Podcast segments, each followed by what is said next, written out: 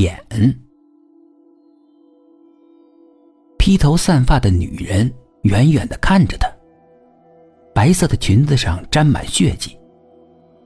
沈院若无其事的一眼扫过，然后往学校走过去。上课的时候，那个女人一直站在沈院的课桌边，从头至尾死死的盯着他。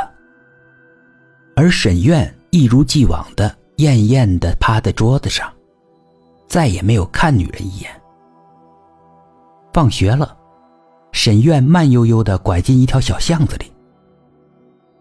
你跟着我干什么？沈院看着眼前的女人，不对，应该是女鬼。沈院出生眼睛就看不见，他被父母丢在孤儿院门口，要不是扫地的阿婆把他抱进孤儿院，他早就被冻死了。五岁那年，有一对夫妻来到孤儿院，他们婚后一直没有子女，好不容易从亲戚那儿过继了一个儿子，可是没过多久。孩子就一跤从楼梯上摔下去，没气儿了。所以他们受了一个据说是大师的指点，来到这家破破烂烂的孤儿院。他们穿着精致的衣服进了院长的办公室。出来之后，他们看到了穿着红裙子的沈院，脸上带着天真的微笑，安静的站在墙角。女人如同见到救星一样。对院长说：“就是他了。”他们没有因为沈院的眼睛而放弃领养，所以沈院到了沈家，就连沈院这个名字也是领养他的男人取的。他们送沈院去了好多医院做手术，治好了他的眼睛。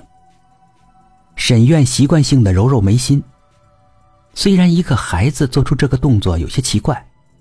不过沈院也并不是什么正常的小孩。他从抽屉里面拿出一个罐子，放在桌上。你记得自己叫什么名字吗？怎么死的？女鬼露出迷茫的表情。我只记得，记得醒了，看到自己的尸体躺在一栋高高的楼前面。其他的，都不记得了。沈院趴在桌子上，说话也有气无力的。什么时候死的？女鬼叹了一口气。三年前。沈院一听，来了精神。